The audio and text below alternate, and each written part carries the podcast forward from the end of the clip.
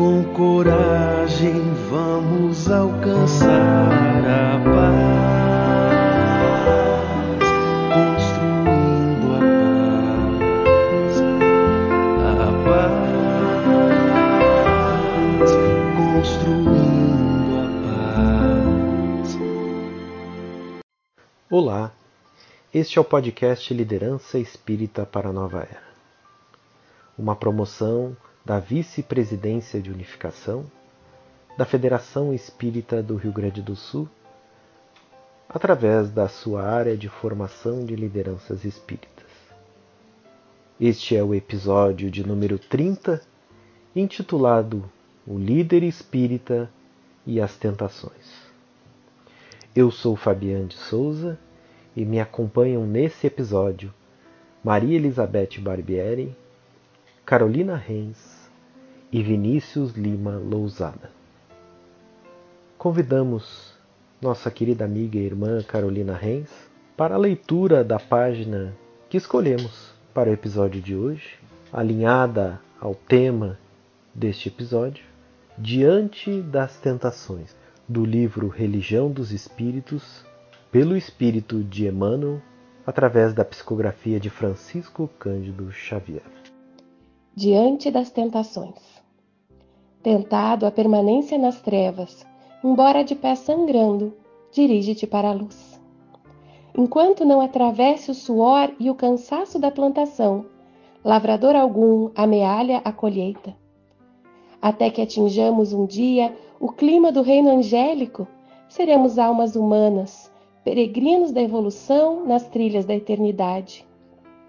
Aqui e ali ouviremos cânticos de exaltação à virtude e, louvando-a, falaremos por nossa vez, acentuando-lhe os elogios.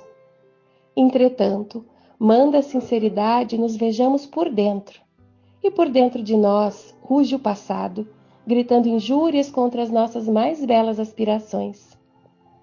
Toma, porém, o facho que o Cristo te coloca nas mãos e clareia a intimidade da consciência, parlamentando contigo mesmo. Ora ora, esclareçamos a nós próprios, tanto quanto nos lançamos no ensino aos outros. Reparando os caídos em plena viciação, inventaria as próprias fraquezas e perceberás que provavelmente respirarias agora numa enxerga de lodo, não fosse a migalha do conhecimento que te enriquece. Diante dos que se desvairam na crítica, observa a facilidade com que te entregas aos julgamentos irrefletidos e pondera que serias igualmente compelido ao braseiro da crueldade, não fosse algum ligeiro dístico da prudência que consegues mentalizar. À frente daqueles que se envelheceram na carruagem do ouro ou da influência política, recorda quantas vezes a vaidade te procura, por dia, nos recessos do coração, e reconhecerás que também forçarias as portas da fortuna e do poder, caso não fosse o leve fio de responsabilidade que te frena os impulsos. Analisando os que sofrem na tela da obsessão, pensa nos reiterados enganos a que te arrojas e compreenderás que ainda hoje chorarias nas angústias do manicômio, não fosse a pequenina faixa de serviço no bem a que te afeiçoas.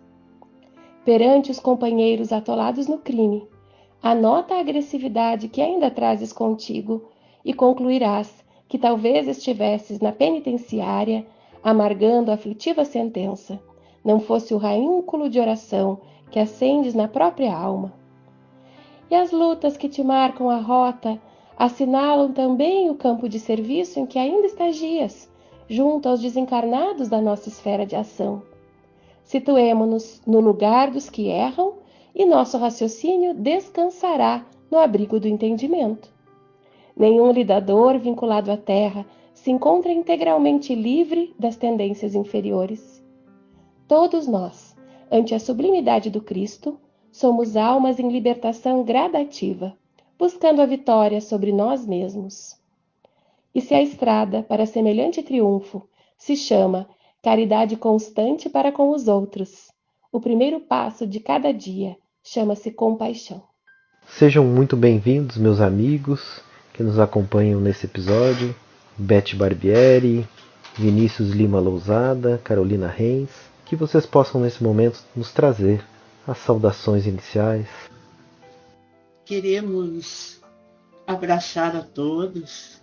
É sempre um momento muito especial quando nos reunimos para tratarmos sobre esse magno tema que é a liderança e hoje em especial uma temática que nos toca o coração, pois que se trata da nossa envergadura moral, do nosso treino diário para adquirirmos consistência a fim de prosseguirmos desempenhando nosso trabalho como Cristo, buscando caminhos, superando as nossas dificuldades, as nossas humanas deficiências. Nós que peregrinamos por esta senda de evolução,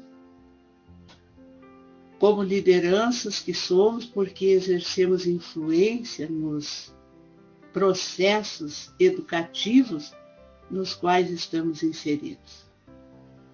Que este momento, pois, de reflexões, de lembrarmos os ensinos de Jesus, seja para o líder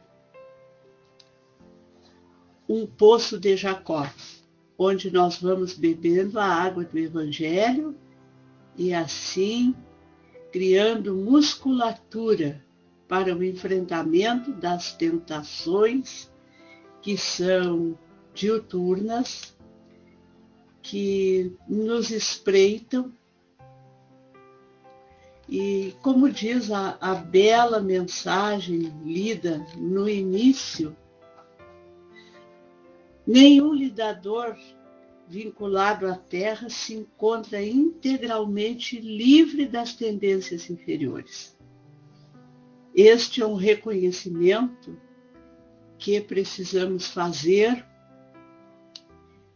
porque quando nos olhamos na nossa verdadeira essência, reconhecemos as nossas fragilidades, o quanto nós ainda temos a vencer dos nossos vícios, mais próximos da superação dos desafios, nós nos posicionamos. Então, venham conosco nessa esteira de aprendizado. Porque, afinal de contas, aprender também é uma luta que nós travamos diuturnamente no nosso cotidiano, na nossa senda evolutiva. Olá, amigos e amigas que acompanham conosco as reflexões desse podcast, que têm estudado conosco a liderança espírita para que ela seja um instrumento de renovação das nossas trajetórias e que possa anunciar nas lides espíritas a nova era que temos buscado. Estamos muito contentes em mais uma oportunidade de estudarmos juntos, de refletirmos, de permitirmos e escolhermos nas nossas vidas a liderança como um caminho para servirmos ao nosso amado Mestre Jesus. Olá, meus amigos, companheiros de podcast, Fabian, Carolina, Maria Elizabeth. Que bom que estamos juntos refletindo sobre esse tema, o líder espírita e as tentações. Saudamos também os companheiros que nos acompanham pelas mídias da nossa Fergas. Tenhamos aí uma excelente reflexão pertinente ao trabalho que compete a cada um de nós. Bom, o líder espírita e as tentações dá o título a este episódio número 30 do podcast Liderança Espírita para a Nova Era. Este é o mesmo título do capítulo décimo do livro O Líder Espírita, volume 1. O Líder Espírita e as Tentações. E nós começamos perguntando para nossa querida amiga e irmã Beth Barbieri sobre esse estudo do capítulo décimo do Líder Espírita, volume 1. Inicia com um convite a perseverar na tarefa, guardar lealdade à proposta do Mestre Jesus, entrar pela porta estreita. São diretrizes que exigem resistência e perseverança. Me remete, Beth, à história de que Santa Teresa d'Ávila estava indo de burro até um dos conventos da ordem carmelita, quando o burrinho achou por bem derrubá-la em plena lama. Além de sujar toda, ela ainda machucou a perna. E ela então olhou para o céu e disse a Jesus: Senhor, que bela hora para acontecer isso. Por que deixasses isso acontecer?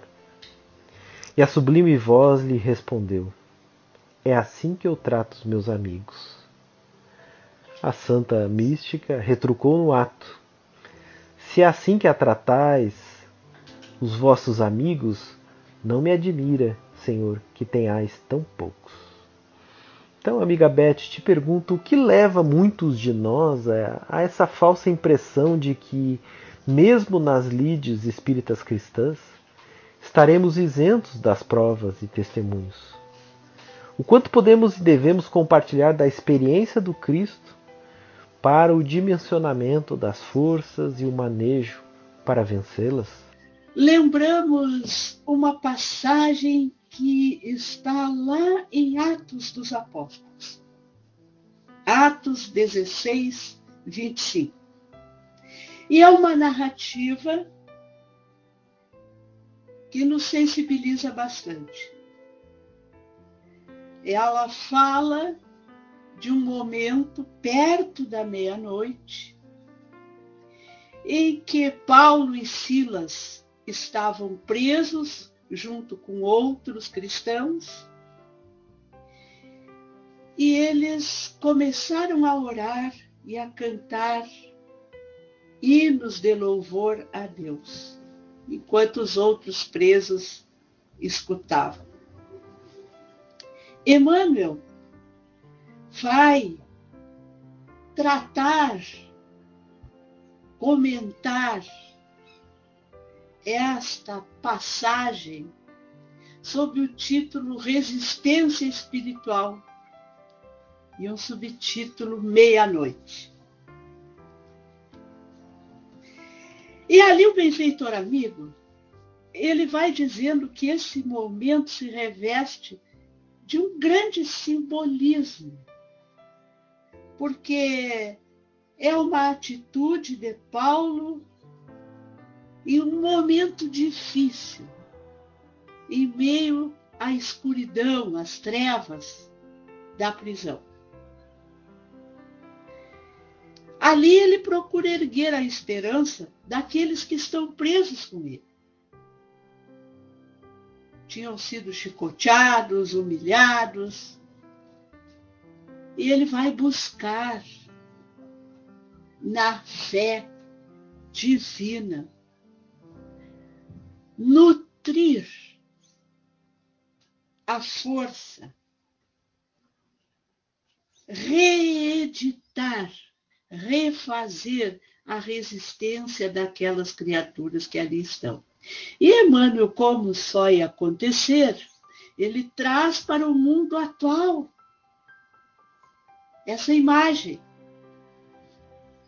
dizendo que nós também estamos mergulhados em sombras, e que estamos vivendo esse momento que precede a meia-noite, onde parece que tudo que nós conhecemos está sombreado, está eclipsado. As nossas noções de justiça, de direito, de paz, de assistência mútua, às vezes parecem esquecidos por nós. E que vamos liberando estes instintos que parecem animais furiosos, que se soltam de dentro da nossa alma. Porque muitas vezes a civilização é só um verniz que cobre esses animais furiosos que nós ainda somos. E nós vamos exercendo domínio, empregando terror, perseguição, violência, tudo isso Emmanuel traz. E depois ele vai perguntar: quem poderá contar as angústias da noite dolorosa? Porque nós também, os aprendizes do Evangelho, sofremos perseguições, calúnias, somos conduzidos a testemunhos ásperos. Alguns de nós se envolvem nas nuvens pesadas desta hora, outros se escondem fugindo dos sofrimentos. Mas, diz ele consoladoramente, os discípulos fiéis suportam os açoites, as pedradas e as trevas da meia-noite. Orando no santuário do Espírito Eterno e entoando cânticos de esperança para alentar os companheiros. Então, falando em resistência, este é o momento que nós estamos sendo convidados a resistir a essas tentações. Porque elas são nossas. A questão 893 de O Livro dos Espíritos, quando eles são indagados qual a mais meritória das virtudes. Os benfeitores amigos dizem que todas as virtudes são meritórias. Por quê? Porque elas são sinais de progresso no caminho do bem. Olha que interessante. Às vezes a gente acha que virtude é sinônimo de santidade, e não é isso. A resistência, a perseverança são virtudes. Então, são sinais de progresso são os momentos em que nós capturamos esses animais que se soltam de dentro da nossa alma e vamos educá-los. Os amigos espirituais nos dizem mais.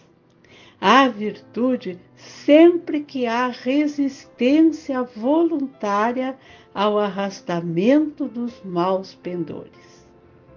Vejamos. Atentemos para isso. Então, amigos queridos, estamos dizendo que as virtudes elas são a resistência aos maus pendores. Então é para quem tem maus pendores. Virtude é para nós que somos imperfeitos. É o momento em que a gente se esforça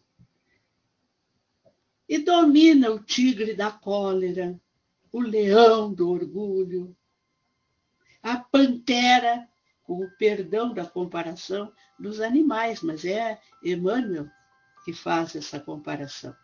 Esse instinto de agressividade em que a gente refreia. Essa é a grande resistência. Este é o momento em que nós decidimos se vamos perseverar ou não. E aí é muito interessante porque é, André Luiz diz que nós vivemos, é uma mensagem que ele traz na obra Respostas da Vida. Ganhando resistência, ele diz assim: você vive no mundo em meio de provas e lutas. Esse é o panorama. Desafios e necessidades. Ao modo do aluno entre lições de que precisa na escola, em favor do próprio aproveitamento. E arremata, aprenda a suportar os convites ao bem dos outros e você ganhará os melhores valores da resistência. Então, mais uma vez, a lição do Evangelho, nos fazendo atentar para o bem do outro em detrimento do interesse pessoal, que é o grande complicador da resistência e da perseverança. E é interessante que a resistência ela é um pressuposto para a perseverança. Se nos perguntarmos o que vem a ser perseverança, nós vamos é, entender que perseverança é permanecer firme nos compromissos, ser fiel aos mandamentos de Deus, né? apesar das tentações que nos surgem, apesar da adversidade. Isso é perseverança. Por isso, nós vamos encontrar no sermão profético essa exortação de Jesus. Aquele que perseverar até o fim será salvo. Ou seja, aquele que resistir e continuar cumprindo o seu dever até o objetivo final, este será salvo. Né? Este terá cumprido a sua programação reencarnatória. Então, são muitas as lições que nós podemos retirar dessas duas virtudes trazidas aí, e que são virtudes fundamentais para que a liderança dê conta das muitas tentações que a espreitam, que as espreitam. Né? É, lembro também de uma outra frase de Emmanuel, em uma mensagem que se chama Perseverar, e que ele comenta exatamente essa passagem do discurso escatológico, ou do sermão profético, como preferirmos, que ele diz que todas as vitórias da criatura humana elas são frutos substanciosos da perseverança. Ou seja, não obteremos resultados satisfatórios, não colheremos os bons frutos dos nossos aprendizados e dos nossos esforços se não perseverarmos. Querido amigo Vinícius, Muitas vezes somos tentados a resolver os desafios e vencermos as dificuldades tomando atalhos ou subtraindo-nos aos princípios maiores que nos norteiam a ação doutrinária, de liderança ou até mesmo de união e unificação. Quais os limites e a justa dimensão das nossas ações no mundo, estando no mundo, mas sem ser do mundo?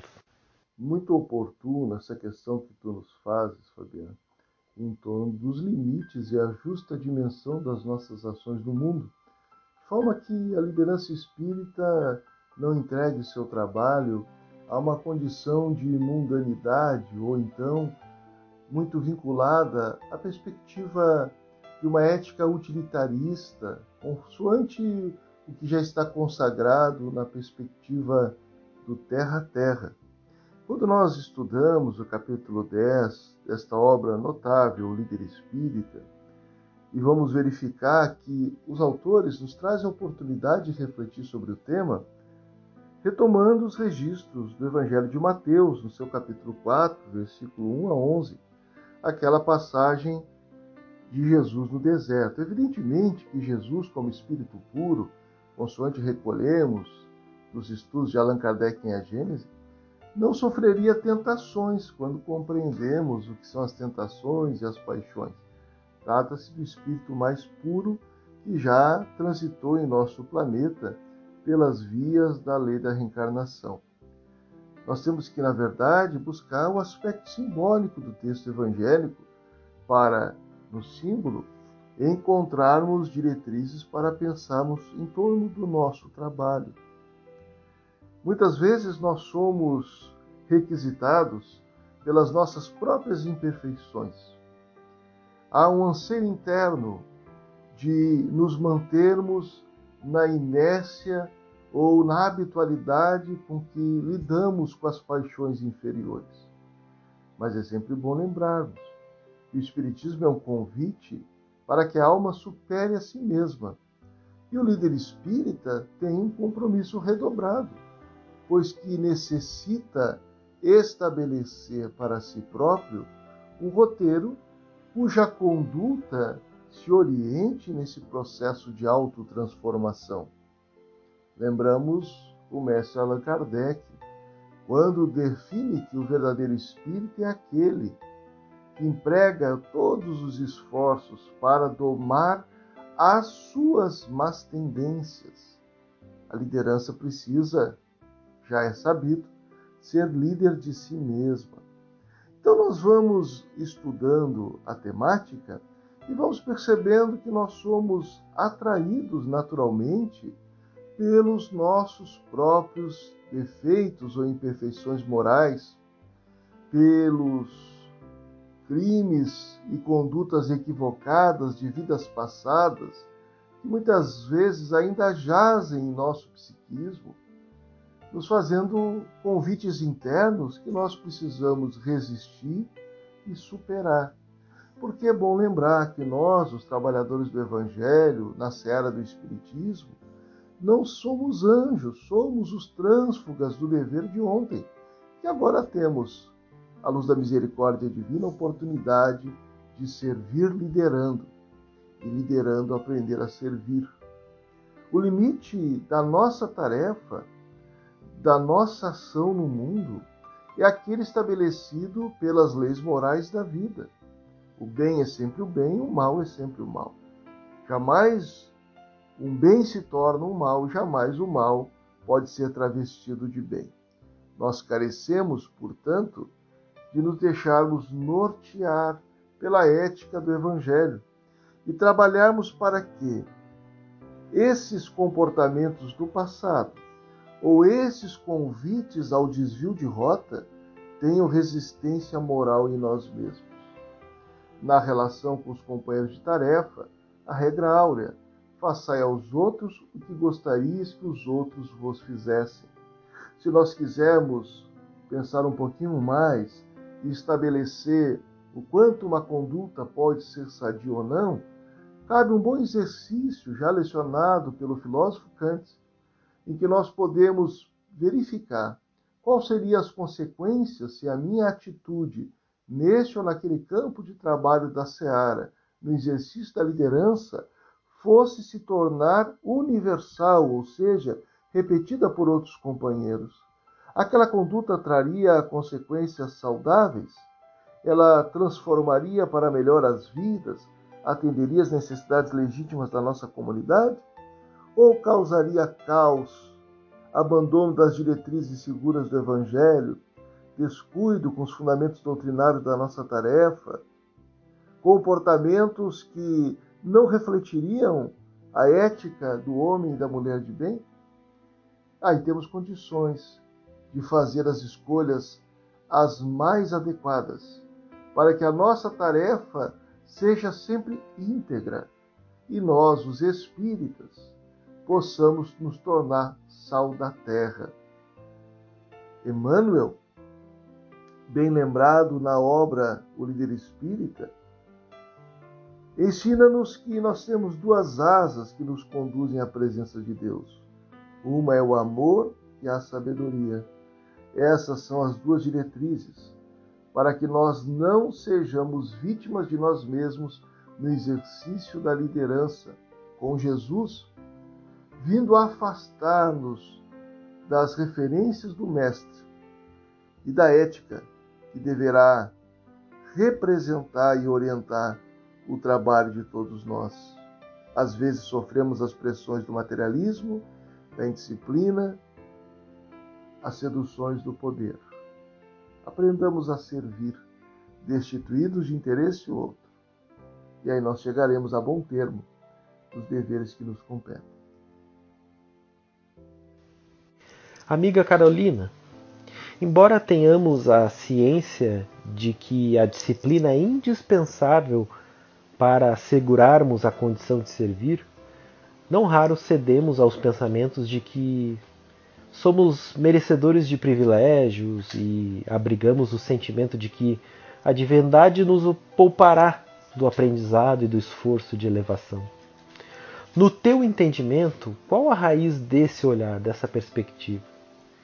E como a disciplina do esforço constante de capacitação e aprimoramento do exercício da liderança contribuem para romper esse paradigma e alicerçar os líderes em bases mais sólidas de suporte ao assédio dessas tentações? Então, amigo, como já nos disse a nossa amiga Maria Elizabeth Barbieri, como nós todos estamos submetidos a esses belos desafios na vivência da liderança, do entendimento perante as tentações. Como nós todos somos, como já nos disse o benfeitor Emmanuel, inevitavelmente, né, estamos vinculados à terra e não livres das tendências inferiores que carregamos no íntimo. Então, quando nós nos dedicamos ao serviço no bem, quando nós empreendemos os nossos esforços, alinhando o nosso coração, a nossa mente, as nossas ações ao planejamento divino e aurimos então postos de trabalho, responsabilidades enquanto lideranças servidoras, por vezes nós nos confundimos com a subida de uma montanha em que nós vamos poder chegar lá, sentar e somente apreciar. Na verdade, aquele que sobe, que coloca o seu esforço, deve enxergar mais longe. E esse é um desafio de atentarmos o nosso coração pelo amor ao estudo, pela dedicação ao trabalho, pela disciplina, que é a fonte de harmonia íntima. Se é pela disciplina nas tarefas que nós aurimos o apoio da espiritualidade benfazeja, como ao aumentarmos a nossa responsabilidade, ao ampliarmos o escopo das nossas ações, como nós poderemos abrir mão dessa disciplina, que é a que nos possibilita sermos instrumentos da espiritualidade superior, do planejamento do Mestre. Este é um desafio que se conecta com as nossas inferioridades, mas acima de tudo com as nossas fragilidades. Nós somos muito humanos ainda, então a gente fica cansado, a gente se frustra com o nosso desenvolvimento, com o desenvolvimento dos nossos irmãos e amigos, com o reconhecimento aos nossos esforços, quando na verdade nosso compromisso é com o Cristo. Mas trabalhamos juntos uns dos outros e devemos nos amparar, nos ombrear, mas a liderança precisa abrir mão desse retorno, dessa validação que por muitas vezes nós estamos esperando nas tarefas em que nos vinculamos, ou se não estamos esperando, nos damos conta após o trabalho, no desenvolvimento da tarefa, que ainda necessitamos dela. Então, essa raiz dessa fragilidade do nosso coração, dessa ignorância da lei divina, que na prática se transforma então nessa nesse quase amargor que a liderança experimenta, se afeiçoando à reclamação, à cobrança, é um caminho para adentrarmos ou a vivência equivocada, buscando né, os atalhos, como os nossos amigos já comentaram, ou a um sentimento que não nos, nos, que não é apropriado, que não é não faz sentido, que não é coerente com aquilo que nós buscamos no trabalho do bem. Se o nosso mestre doou-se integralmente sem esperar resposta, a gente pode sentir as nossas dores ao longo do caminho, lamber as nossas feridas quando for necessário, mas nós não podemos nos desguardar daquilo que entendemos como indispensável para as tarefas. Então, esse exercício de disciplina constante é indispensável para tudo que fizermos. A rotina é o que primeiro se fragiliza numa ação que nós estejamos desenvolvendo. Nós temos uma organização, uma vez deixamos de fazer, duas vezes, sempre por razões muito justas, muito tranquilas, e quando nos damos por conta, já não temos o registro, já não temos a organização dos horários, já não estamos atendendo a contento aquilo que nos propomos. Então, a atenção, a disciplina, disciplina, disciplina, disciplina, que nos foi apresentada pelo mentor do nosso querido médium Francisco Cândido Xavier. E aí todos nós podemos excusar que não somos o Chico, que não temos as suas condições de vida, de mediunidade, de aparelho mediúnico, né? Mas todos nós seguramente estamos nas condições mais apropriadas para desenvolvermos a tarefa espírita a que estamos nos dispondo. E essas condições, por vezes, demandam um olhar mais atento. É muito fácil identificar aquilo que nos rouba a condição de serviço. A aflição, a situação de emergência, o contexto desafiador, o companheiro difícil. E quantas serão as facilidades, as organizações que se deram no nosso planejamento reencarnatório que nos permitiram acolher o trabalho, que nos prepararam para esses desafios. Então, se não somos merecedores de privilégios, já fomos, sim, privilegiados pela espiritualidade num acréscimo de misericórdia que nos trouxe a condição que estamos, que nos permitiu a oportunidade abençoada de redenção pelo trabalho no bem. E que belo exercício, não é, amigos? Buscarmos forças a cada dia para que a nossa ação disciplinada, organizada, atenta, seja suficiente para atender a espiritualidade na sua organização maior e para que certamente encontremos as forças, os recursos espirituais, os recursos de companheiros do trabalho, as fontes que vão nutrir-nos para dar desenvolvimento a todas as nossas ações. Esse é um belo exercício e se nós atentarmos quando os desafios surgirem, quando nós parecermos menores do que as montanhas que precisamos vencer, se nós atentarmos para o que estamos fazendo, como estamos fazendo, provavelmente as respostas estarão ali. Será que nós não estamos fazendo sempre as mesmas coisas esperando resultados diferentes? Estamos buscando, e a prece ela é valiosa, a gente ter condições de falar com a espiritualidade, de abrir o nosso coração, de pedir auxílio. Mas o auxílio não que coloca a solução, que abrevia a prova, que traz uh, um recurso que não é condizente com a nossa envergadura, com a nossa autoridade moral, mas sim a prece que nos fortalece a encontrar as soluções a darmos aquilo que é necessário ainda para o desenvolvimento do trabalho, para agregarmos os elementos que faltam para o êxito da jornada. E para isso precisamos acrescentar: trabalhamos juntos, trabalhamos em constante aprimoramento. Quem de nós se sentir pronto formado para a tarefa que está executando, naturalmente lidará com a frustração, com o sofrimento. Nós estamos sempre a caminho. Cada desafio nos prepara para dar mais e para servir melhor, para integrarmos a caravana do Mestre em condições de maiores desafios. Então, quando temos essa perspectiva, buscamos em todos os companheiros o fortalecimento de visão, o aprendizado para o nosso desenvolvimento pessoal e buscamos o treinamento e a capacitação constantes.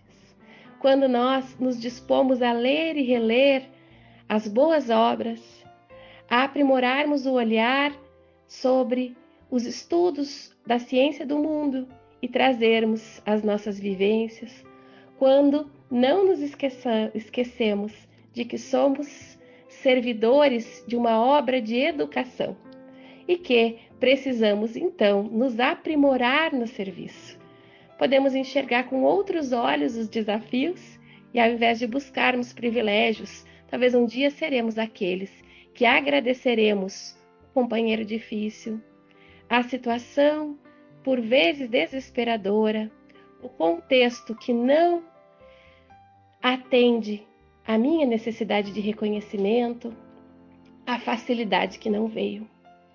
E aí, identificando essas oportunidades, realmente aurirmos das situações os aprendizados valiosos preparados carinhosamente para cada um de nós.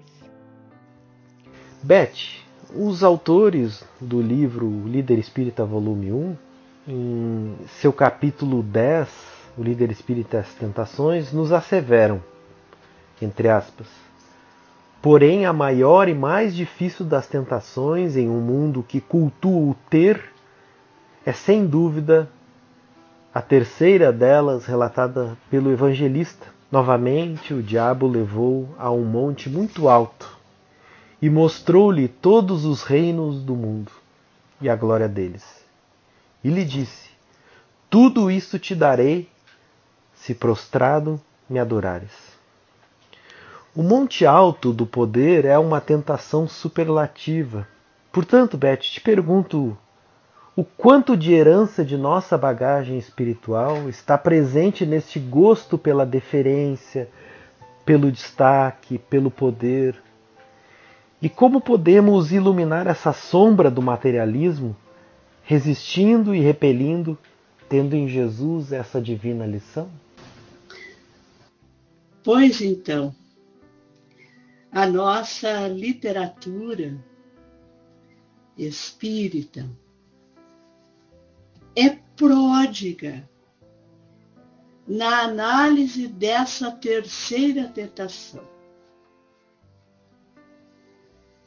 Essa tentação que na obra O Líder Espírita nós intitulamos o Monte Alto do Poder.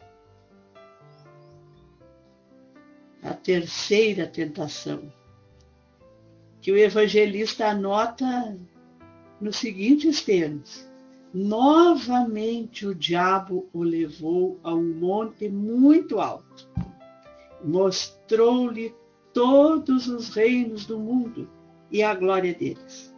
Ele disse: Tudo isto te darei se prostrado me adorares meus amigos e amigas, neste mundo do ter onde nós estamos mergulhados, onde as fronteiras do necessário e do supérfluo se elastecem com uma facilidade incrível.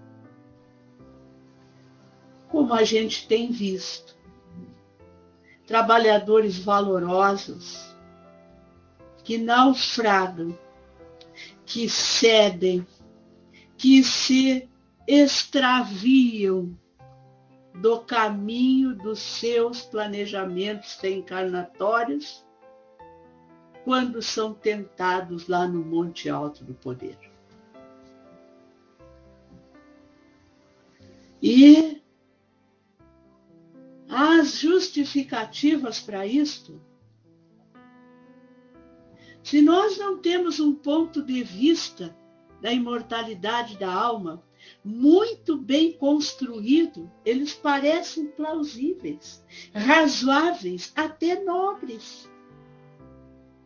Não, mas eu sou cristão em todos os momentos. Não mais. Eu não preciso estar trabalhando no, no centro espírita, no órgão de unificação, para ser cristão. Por óbvio que não. Porém, quando nós atingimos um patamar na existência de transitarmos nas fileiras da unificação, do trabalho de divulgação do Espiritismo, este é o nosso compromisso. O demais tudo é meio.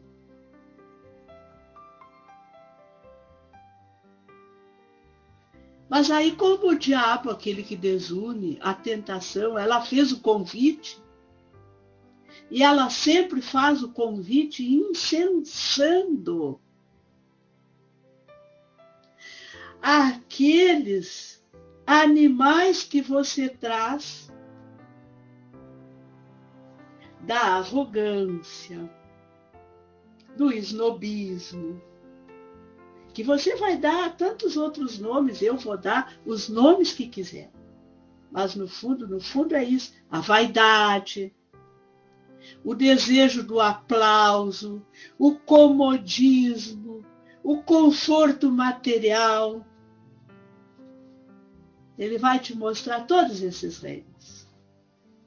E não raro você vai ceder, sim. Porque, afinal de contas,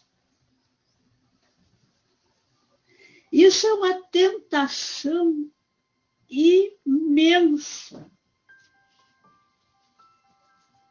Que ela pode se dar com consequências nos dois extremos.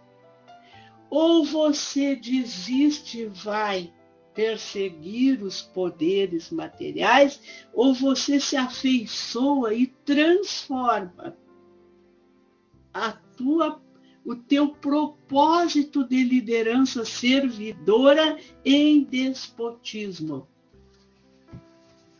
Tem duas portas de saída essa tentação. E às vezes a gente vai ver como nós consignamos ali na obra O Líder Espírita, lideranças que foram vencidas pela visão de poder se convertem em déspotas, eternizando-se nos cargos, sufocando novas lideranças, impedindo o avanço, o progresso das suas instituições. Ou então,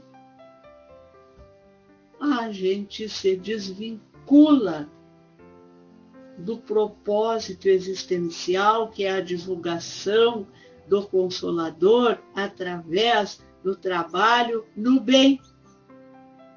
E fraturamos um esforço que é vital para a nossa evolução como espíritos imortais, que é a disciplina.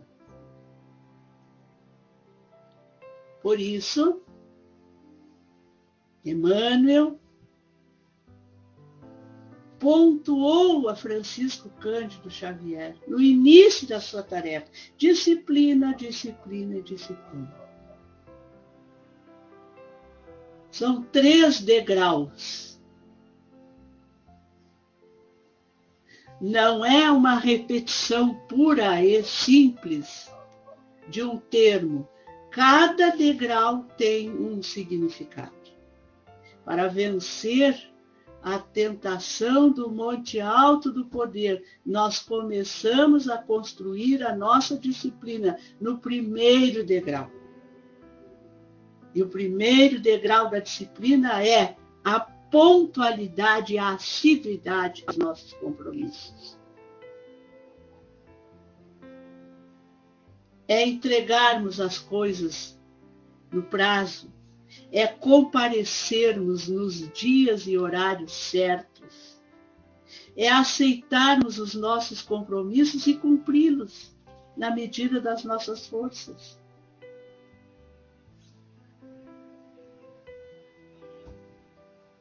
É buscar caminhos que nos mantenham no trabalho. Isso é assiduidade e disciplina e pontualidade porque é isso que nos propõe e nos guinda a galgarmos o segundo degrau da disciplina, que é a transformação moral. Que é a educação, a transformação daqueles instintos que viraram sensações no caminho da edificação dos sentimentos. É a transformação moral que vai nos desvincular da sedução. Estou usando os termos que estão no Novo Testamento. Da sedução do demônio, que é a tentação, que é aquele que desune e que está dentro de nós. Está dentro de nós. Hoje nós temos muitos discursos que colocam anestésico nas nossas feridas, mas que não as curam.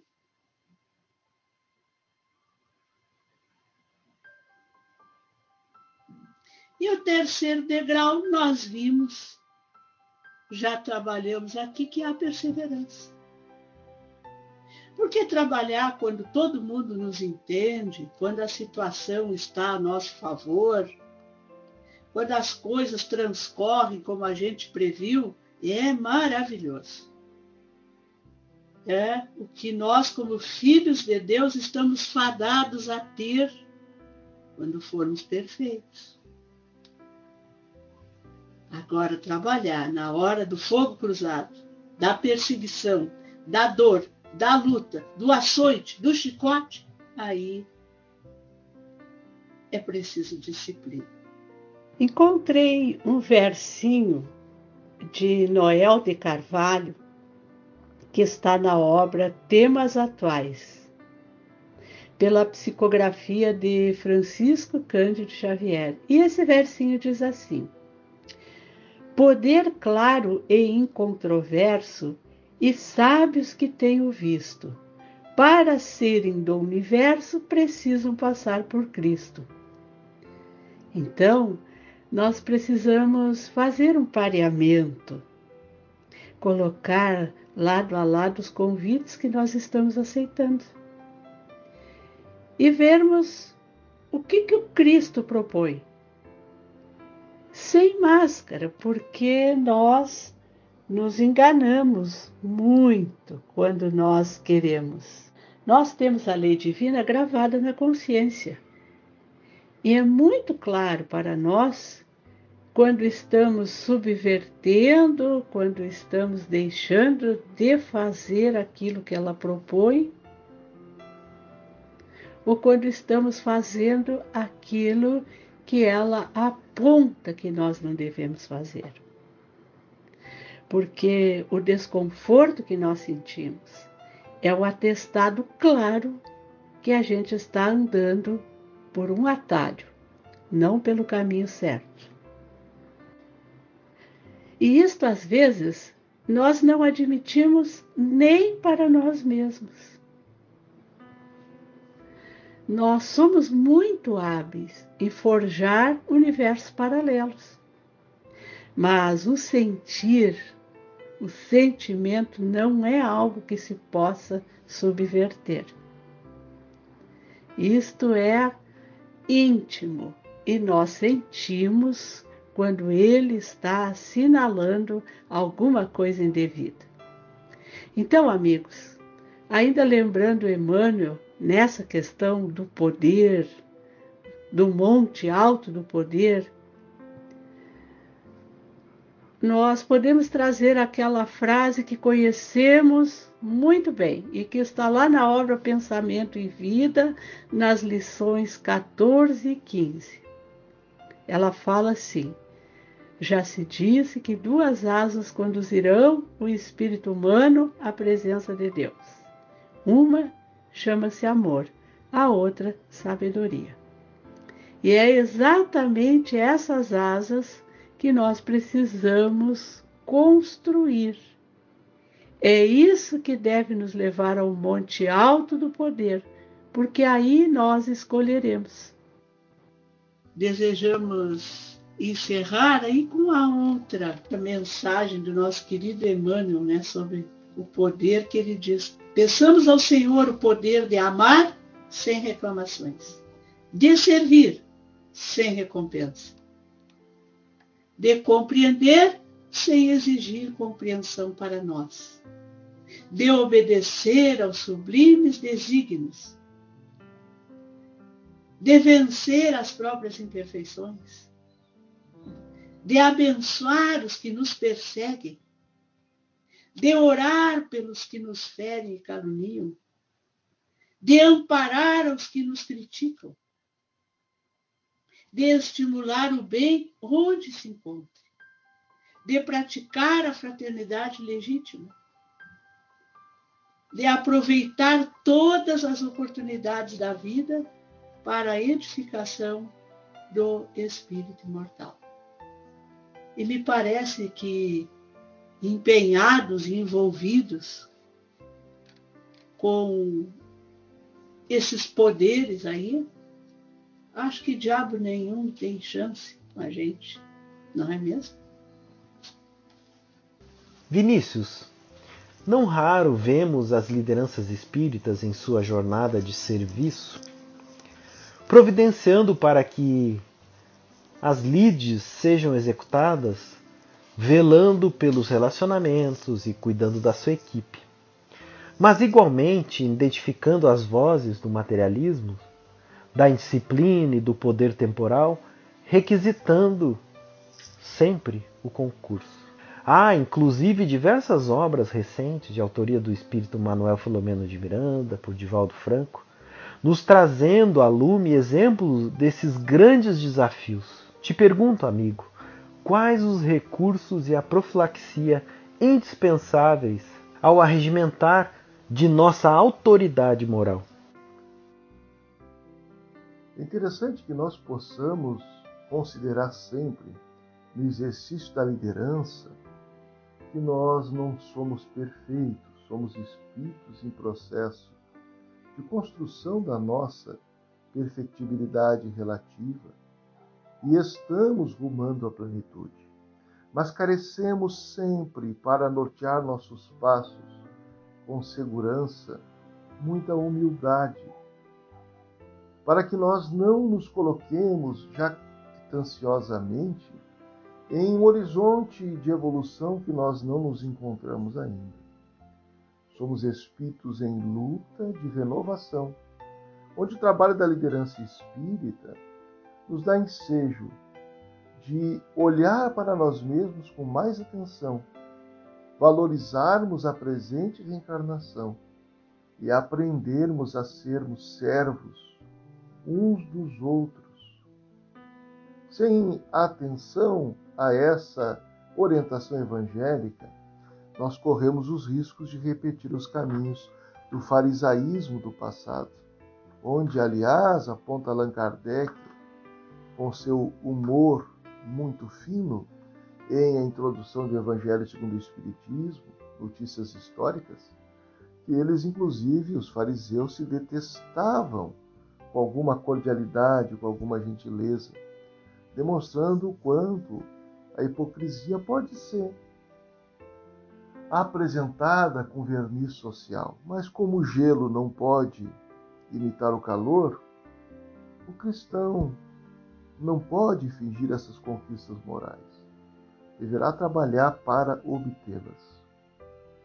E no nosso caminho surgem desafios e nós temos recursos, sim, notáveis para que superemos as tentações, ou seja, os convites inferiores advindos da nossa consciência ultrajada, dos maus hábitos de ontem ou das interferências espirituais, tanto quanto de outros companheiros que reencarnados possam apresentar-se e querer levar-nos juntos na condição daquilo que Allan Kardec chamou em um artigo muito instigante da Revista Espírita, de falsos adeptos e amigos inábeis, que levam o Espiritismo a um campo que não lhe diz respeito, atendendo naturalmente às suas próprias paixões. Dessa forma, nós temos como recurso a oração, a vigilância, a ação no bem, a habitualidade do trabalho em equipe para que aprendamos a recolher feedbacks, para que testemos a nossa humildade, desenvolvendo as nossas ações no ritmo e nas condições da equipe de trabalho que vai num crescente se aperfeiçoando em conjunto. Evitamos nos lançarmos com uma conduta, uma visão messiânica, salvacionista, individualista de destaque pessoal. E lembramos a Dona Ivone Pereira, em uma de suas obras, que nos alerta quanto ao personalismo, a dizer que o personalismo, se se tornasse habitualidade em nosso movimento, poderia provocar a derrocada desse mesmo movimento. O espírito Manuel Filomeno de Miranda tem trazido ao longo da sua trajetória psicográfica junto ao nobre confrade de Valdo Franco obras de muito alerta a médiums e lideranças espíritas. Nós vamos encontrar numa obra muito bem organizada didaticamente pelo Dr. Alírios de Cerqueira Filho, uma compilação dos textos mais importantes de Manuel Filomeno de Miranda sobre essa temática que tu nos instas, Fabiano, a refletir. O livro é a obsessão e o movimento espírita e traz ali uma série de alertas da espiritualidade amiga sobre o problema da obsessão, que pode caminhar de um fenômeno simples há uma complexidade de uma fascinação e subjugação. Nós temos a necessidade, portanto, de estudar muito a doutrina espírita, de conhecermos-nos a nós mesmos e estabelecermos uma meta pessoal de coerência com o Evangelho. Para que não tenhamos uma relação superficial com a doutrina e em postos de liderança sejamos convocados pelas nossas imperfeições ou por pressões externas, a nos seduzirmos pelo poder que é transitório. Lembro aqui, já que nos trouxestes a referência de Manuel Filomeno de Miranda, aqueles convites enfermiços da espiritualidade inferior que fazem diariamente com que tombem lideranças e trabalhadores em geral da seara espírita cristã, os convites descuidados do sexo desregrado, o narcisismo, que é um culto à própria imagem e personalidade, o poder, quando não é posto em serviço ao próximo, mas para gozo satisfação pessoal e também o dinheiro. Nessa cultura materialista que transitamos, muitas vezes confundimos o valor das posses com o valor das aquisições morais, que pesam muito mais na balança da economia, da educação do espírito. Que recursos então nós temos? A própria doutrina e a sua proposta ética consubstanciada no Evangelho de nosso Senhor Jesus Cristo? Qual a profilaxia para que nós possamos arregimentar nossa autoridade moral, coerência, humildade, disciplina, a abnegação da própria personalidade? Abramos mão dos interesses pessoais e trabalhemos. E nos encaminhando para o encerramento do nosso episódio de número 30, O Líder Espírita e as Tentações, trazemos o nosso momento literário. Com a leitura da mensagem Caminho Adiante, do livro Mandato de Amor, pelo espírito de Alta de Souza e a psicografia de Francisco Cândido Xavier. Na voz de Juliana Farias. A sombra em torno à estrada não te importe segue varando injúrias e ameaças e estende os dons do amor no bem que faças sem que a luta te desconforte. Sê ante o mundo o amparo humilde e forte, levanta corações na luz que abraças, distribuindo graças sobre graças, na fé que extingue a dor, a treva e a morte. Por mais pedra à frente, crê e avança, por facho de bondade e de esperança, que o devir de servir jamais te doa. Alguém te apoiará dia por dia, a envolver-te de paz e de alegria. Esse alguém é Jesus, que te abençoa.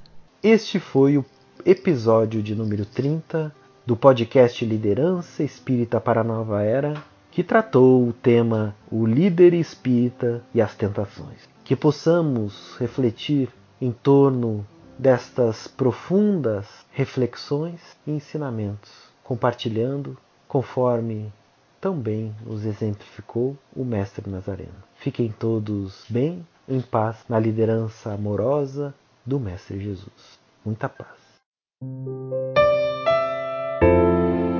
Com coragem vamos alcançar a paz,